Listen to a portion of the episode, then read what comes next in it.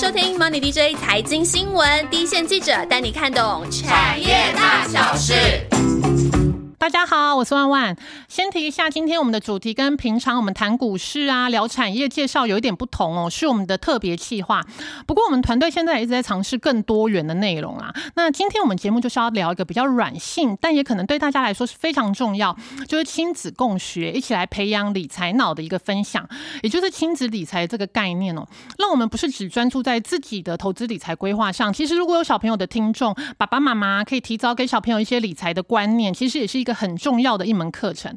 那我们今天节目呢，就特别请来亲子理财的专家，他自己也是很努力的在推广，爸妈跟小朋友可以一起来学理财的这个思维。那我们今天呢，就欢迎我们的大来宾玛哈。哎，大家好，我是玛哈老师。对，那玛哈可不可以先介绍一下，说，哎，自己在亲子理财这个领域的涉略，跟他是你是怎么开始的？哎，其实我那时候一开始跟大家一样，哎，就是我想要教我孩子理财这件事情，因为我我相信所有人。跟我一样，应该是我们出了社会，领了第一份薪水之后，我们开始有一点小钱了。对，我们就开始思考说，哎，那我是不是应该要理财？因为小时候没有财可以理。对，增加一点被动收入。对对。那但是我觉得，如果的小孩越早接触这个理财的课程，他可能未来的财富绝对会超过于我们，因为他从小就知道怎么管好自己的钱，对，以及善用他自己的钱，好好做投资理财的规划。那大家就会觉得说，哈，那孩子这么小，真的要开始教他们理财吗？其实我说真的，我。儿子今年十六岁，那我成为他的金钱教练已经第七年了。一开始我们其实不是教他投资股票跟什么买基金，对对对，这个不是。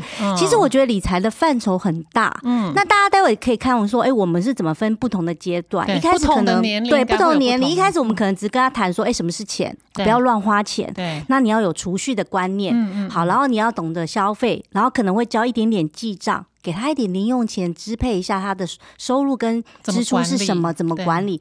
其实这个就是最近基本款的。财商教育也是大家会觉得说，哎，亲子理财是不是只教这个？哦，那刚刚你有谈到，就是说为什么我会强调共学这件事情，是因为我觉得就是说，我们除了教孩子不要乱花钱，好好管理他的钱，可能我们在小学的时候，小学毕业前我们就可能教会他了。对。可是到国中之后，可能你开始会接触一些什么经济学的东西，你可能知道什么是 GDP 了，好，什么是通膨？最近通膨的议题很红嘛？这些热门的时事议题。那你可能开始会让他带他认识不同的金融商品。对。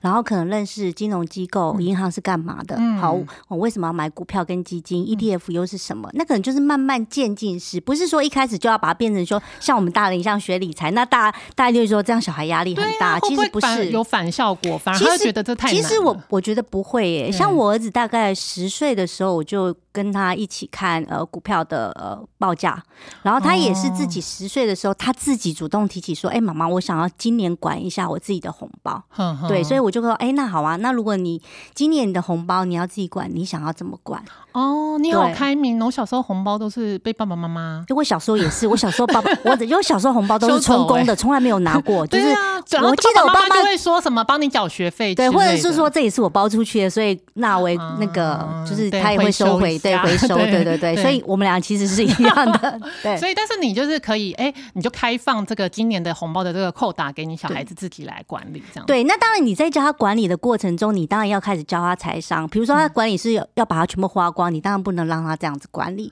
所以我觉得财商教育就是渐进式。你就是一开始，比如说小学就跟他讲不要乱花钱，慢慢你带了一些投资理财的观念给他，也知道告诉他说，哎，储蓄有一些好处，这样慢慢他就知道说要怎么好好的管理他这一笔钱了。嗯哼，哎，真的，尤其现在通膨高涨，所以真的理财很重要。光小朋友可能一路的教育费啊，或者是如果未来要出国念书，那就是负担也很不小。对，那今天呢，哎，对我提醒一下哦，今天我们的节目除了玛哈老师来跟我们谈。理财之外呢，这一集呢，我们也谢谢呃网络基金销售平台基富通的业务合作。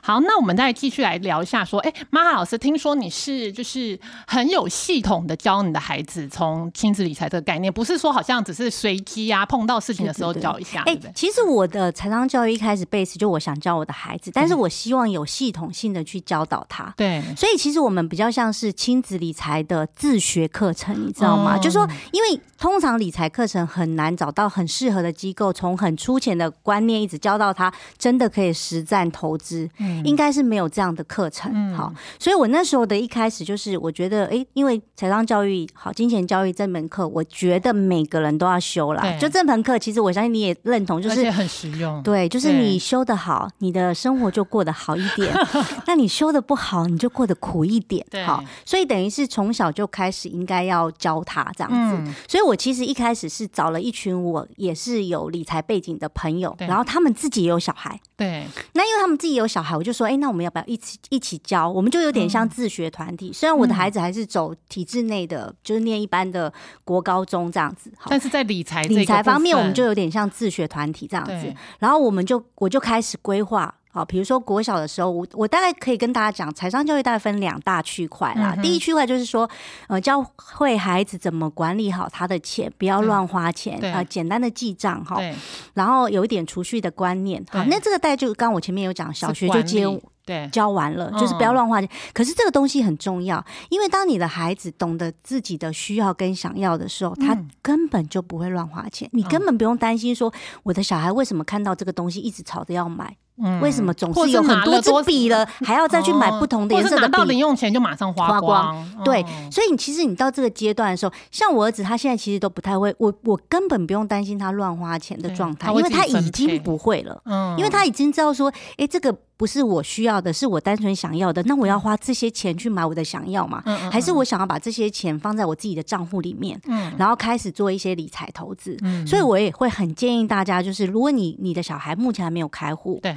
然后你，我建议你去帮他开户，就是而且我我会建议你不是只有开，我其实是一出生就帮他开哎，好，那为什么一出生帮他开户？因为你他第一年就有红包钱啦，你不是应该就帮他存钱，就让他知道说这个是属于他的钱，对对对。那当你刚刚前面有讲到，其实现在念书学费这些都很贵，可是你想想看哦，如果你是孩子一出生，你就把他红包钱放进去，然后开始帮他投资理财，那也不要说我们很强大，就是大概比如说五趴的报酬率，好，假设。你还是，如果你真的有能力，你每个月还帮他存个三千块，那这样他可能一年三万，你有再加上红包钱，可能一年就有五万。你看你孩子十五岁的时候，他不是就有七十五万了吗？而且还是没有在在零投资报酬的状态之下，所以我就说为什么要早一点开始也。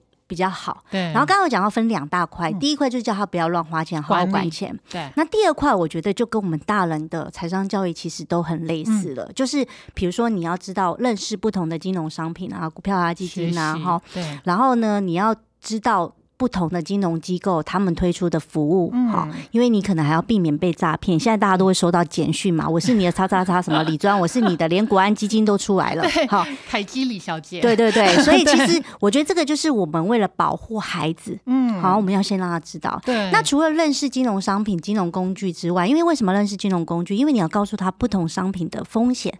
好，比如说有的风险比较高，有的风险比较低。嗯，而且现在的金融商品真的越来越多元。对，好，然后再来呢，你要开始培养他一起打造你跟他的投资执行能力，就是你的投资力。怎么说？就是说，我们我们比如说我们台投资好了，你一开始如果是买股票好了，你一定有青睐，比如说你要成长股还是高值利率股。嗯，好，那你可能就要把你你会的这一套对告诉他说，哎，我为什么是这样子？我怎么学的？对，好，所以其实。很多的父母会说：“老老师，我又不像你是财经背景，我怎么教我自己的孩子？只要你有投资理财，只要你懂得管理好你的钱，其实你都可以教你的孩子。对，好，只是说我是用很有系统的方式去教他。对，那最后当然就是说，除了教会他，比如说投资执行能力，那最后最重要的当然是我们希望达成我们人生每一个阶段我们的理财目标嘛。对对。比如说现在我我的小孩可能是主要存他的教育基金，或甚至他可能考虑出国，他就会他会就有留学金。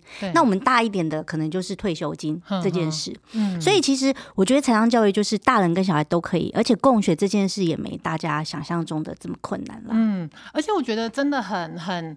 我觉得如果他们是从小就开始的话，他们真的跟我们的起跑点会很不一样哎，真的啊！而且我跟你讲，犹太人真的三岁就开始教哎，大家就说哈，犹太人太早。你知道，所有的很多的富豪都是犹太人，嗯，那他们其实三岁教完之后，他们觉得十三岁孩子就要跟大人一样可以投资理财了，嗯，因为他觉得说，我都教了你十年，你怎么会不会呢？你想想看，如果我们学了英文十年，我们的英文应该也蛮厉害了吧？嗯，对，所以其实。我觉得大家可以把理财变成也是我们通识知识的一环，然后慢慢教孩子，不是一下子要告诉他说，哎，什么是股票，你要买什么股票，那什么时候要进，什么时候要出，不是教这个东西，是让他有一些基本的概念，甚至到最后的时候，你会担心他被诈骗，因为其实我觉得现在的诈骗是很多的。为什么我一直强调说，我们应该成为孩子的投资的呃共学的。学伴，或是甚至你投资路上的战友，是因为我我遇到很多的父母都会私讯给我的时候，都跟我说怎么办？我儿子被比如说呃虚拟货币诈骗。好，那其实会发生这样的状况，是因为我们从来没跟孩子谈过理财这件事情。会不会连爸爸妈妈现在也还不知道虚拟货币是什么？对，或者是一起共学，而且他可能跟你的关系，他不会告诉你他买了什么，通常都是已经被骗了之后才会跟他跟我说，哎，怎么办？其实那个东西就是没有办法，就是你应该要跟他早一点让他知道说，哎，比如说有一些诈，什么是什么是金融诈骗？比如说我常常会跟我儿子讲说，那个你不认你不懂的东西你不要碰，嗯，就是你你不知道金融商品你不要碰。嗯，另外跟你讲说，哎，这个可以赚很多，给你一一百趴五十趴这个获利，你绝对不要相信，因为如果这么好赚，他自己就赚完了。还有就是你自己的投资一定要在自己的账户里面，对你不可以把钱打到别人那边去，嗯，因为你根本就。就不太认识他，因为现在其实很多的金融诈骗都会去骗孩子，因为孩子其实都很单纯，而且他们出完就是毕业之后就像一一张白纸，所以就很容易被诈骗。那我们父母应该经验比孩子多一点点，所以我们就应该要陪孩子。一起共学，然后避免告诉他说：“哎，有类似这样的状况，那你要做什么或投资什么？你可以跟我讨论。”对，好，这样就可以避免他被诈骗。而且你跟孩子的财商知识一定会越来越进步，因为你要教他嘛。比如说，我为了教我儿子，哎，呃，基金是什么？对，我甚至写了一篇有关于学霸基金的内容，然后告诉他说：“哎，我怎么我怎么认识这些基金？有哪些不同类型的基金？我怎么选出这个基金？”所以这个东西在你要教孩子的过程中，你自己就会变强大了，因为你要先学会嘛。哦，所以你自己也一直在跟学习，一直在学习。对，嗯哼，我觉得，所以我就说，为什么共学这件事辛苦困难，但是最有效果？因为我跟你讲，你的投资能力一定会越来越好。嗯，因为你，而且你为了教他，你一定会自己很认真学，你总不能教错吧？或者是被他问倒？对对对，他也 会问你，没关系大家就在互相。对我觉得问倒其实很好，因为其实现在孩子都很容易用。就是 Google 搜寻找到很多知识，他就会跟你讲说，哎，可是我看网络上不是写的是这样，我觉得这是一个很好的一个交流，因为反而是有时候网络上的东西也不完全是对的，你可以甚至跟他讲说，哎，这个地方可能他写的有点争议，或是正确的应该是怎么样，所以我觉得是一个比较好的互相共学跟交流、一起成长的一个过程。嗯，所以在你的财商教育里面，你第一个第一大块就是，哎，怎么管理好金钱？对，那第二大块就是认识有什么样的投资商品。对，那其他的部分呢？在尤其在现在啦，金融诈骗的这么的猖狂，对猖狂，所以这个部分也是你的一个重点。对啊，因为我觉得这个部分虽然，比如说我们有一六五，然后很多报道都会，可是你没有想过，为什么还是这么多人被骗？嗯，所以表示说，孩子是有抓到什么话术，而且我跟你讲，被骗的人每个人都告诉我，我觉得被骗的绝对不可能是我。他觉得他自己不会被骗，对，因为他们都用了很多的方式取得。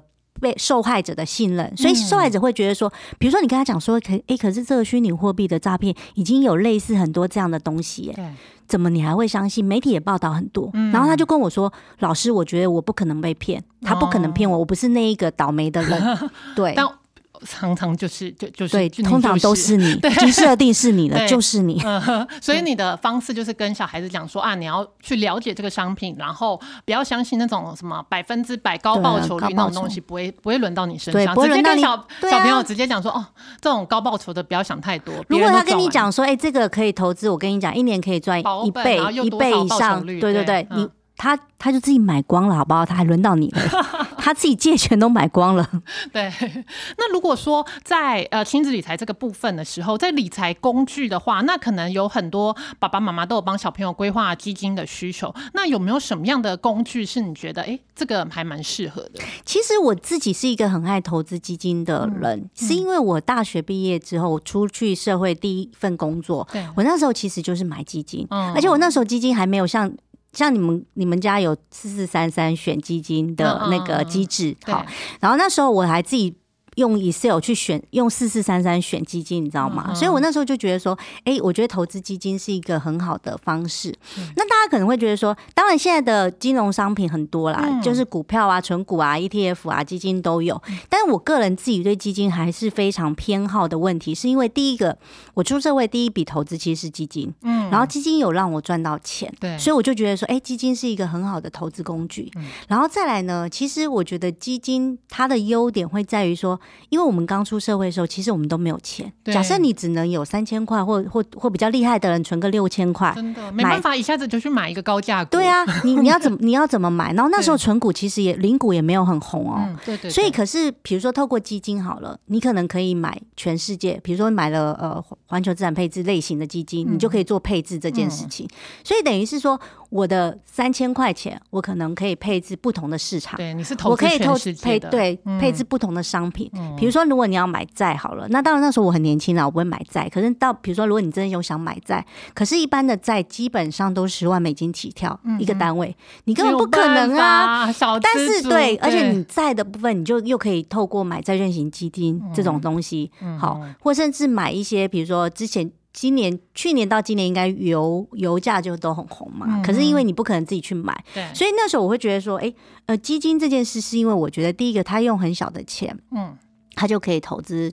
全世界多商品，然后多市场，好，然后再来就是说，可能基金有些人现在会讨论说，哎，可是基金好像管管理费、手续费比较贵一点，多少要会有一些成本，对对，会觉得说，哎，那在成本考量上，老师你到底是怎么想的？其实我觉得大家可以去想说，哎，因为你你你现在考量到是基金投资多市场。多产品，这是你的重点。对，这是你的重点，因为它可以有很多的选择。比如说，你可能有四千多档的基金可以选择。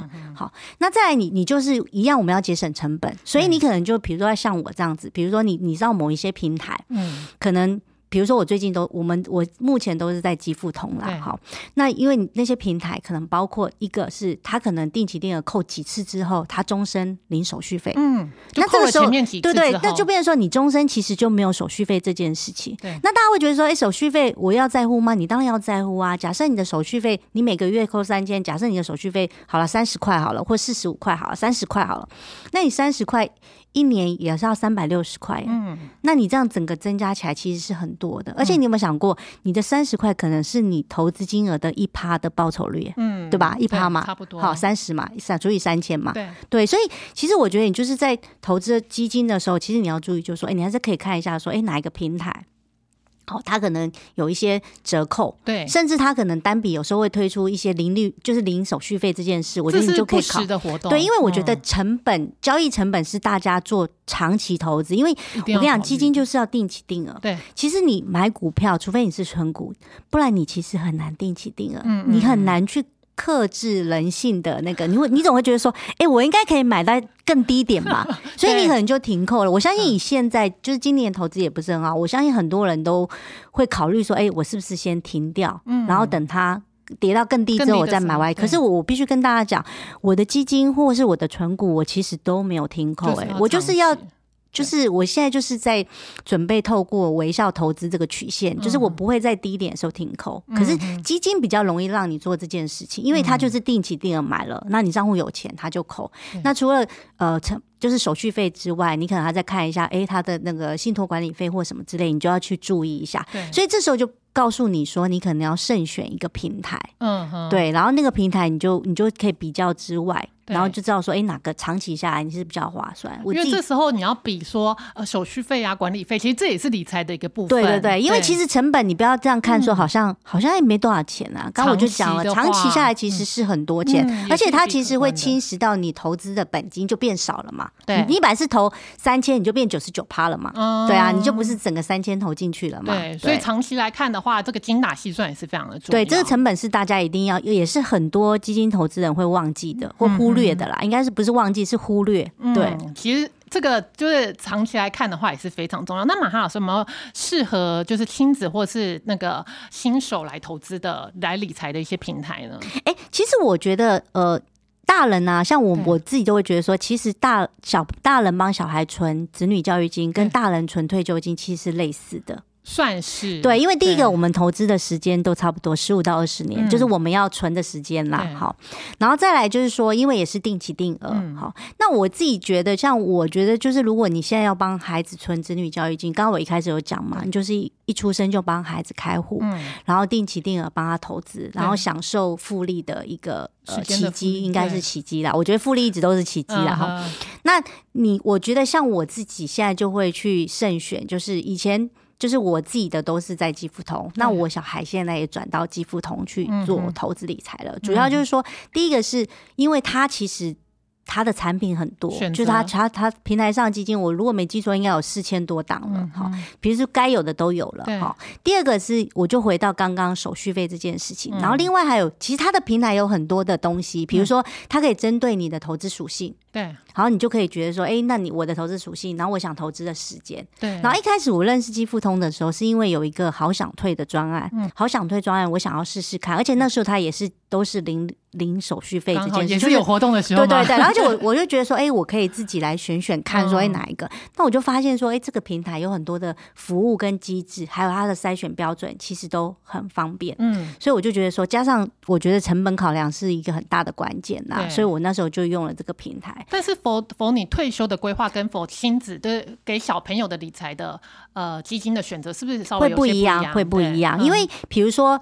我们像，我觉得大部分如果你要做退休规划，很简单的概念，就是你用你的年龄来做资产配置的分配。比如说，假设你五十岁，那你的你的股票投资就不能超过五十 percent 以上，因为你可能固定收益的商品可能就要接近五十 percent 了。可是像小孩很年轻，所以他比较会，嗯，他比他比较会，比如说你可能会帮他买股票型基金，然后在大中可能是股票型基金，可能是投资全世界，不一定不一定是投资台股哦，对，可能是投资全世界。好，那。你比如说固定收益的东西，孩子可能就会是比较少的比重。可是大人，比如说我们如果越到退休，比如说如果我们到六十岁，你可能基本上对保守平衡型债券型收固定收息的东西，可能就会变成是你比较要。像基富通上面有一个退休的，就是我记得他最近有一个好退休的平台，它其实有一个计算退休金。的金额，然后对你需要多少退休金，我还真的去去算了一下，他就跟你讲说，每个人都很贪，对对对，你就是哎，大家有钱可以上去看一下，就是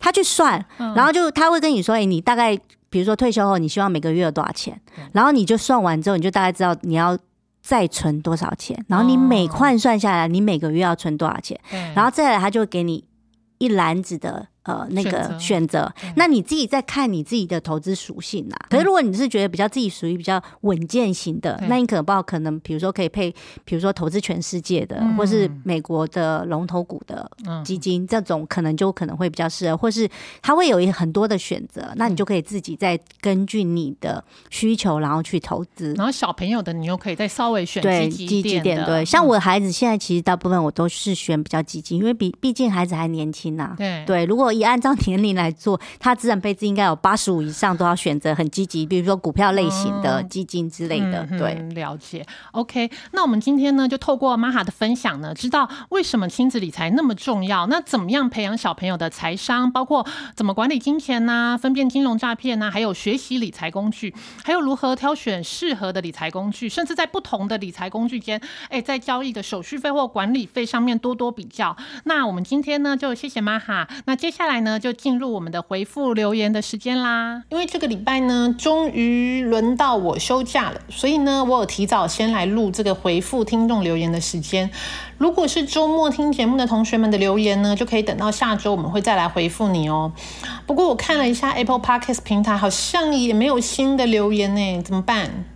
难道真的是暑假的关系吗？大家可能真的是太害羞、太客气了。其实我们真的很需要大家的留言来灌溉一下我们默默做节目的心灵呢。那这周的节目呢，是我们团队的一个新尝试。我刚刚有提到，这期节目是跟肌肤通的合作。那不过在节目的企划上呢，也是以跟听众啊、跟各位爸爸妈妈交流亲子理财议题的这个概念和大方向为主。那当然，我们也有一些义务性的提醒啦，就是呢，哼哼，大家一定都耳熟能详的。投资一定有风险，基金投资有赚有赔，申购前应详阅公开说明书哦。那上面的节目呢，讲到的亲子共学呢，我个人就推荐，也可以把我们节目当成教材之一呀。像我们先前谈到比较软性啊，或是比较日常生活的产业，譬如说，嗯，餐饮啊、旅游啊，或是运动等等，或稍微硬一点点的产业。不过有长期发了我们的同学都知道说，哎，我们前面一定都会先帮大家来一个小科普嘛。那也很适合非常深入浅出的跟孩子们一同学习。那欢迎大家跟我们可以一起成长。今天的节目就到这里喽，那我们就下周见啦，拜拜。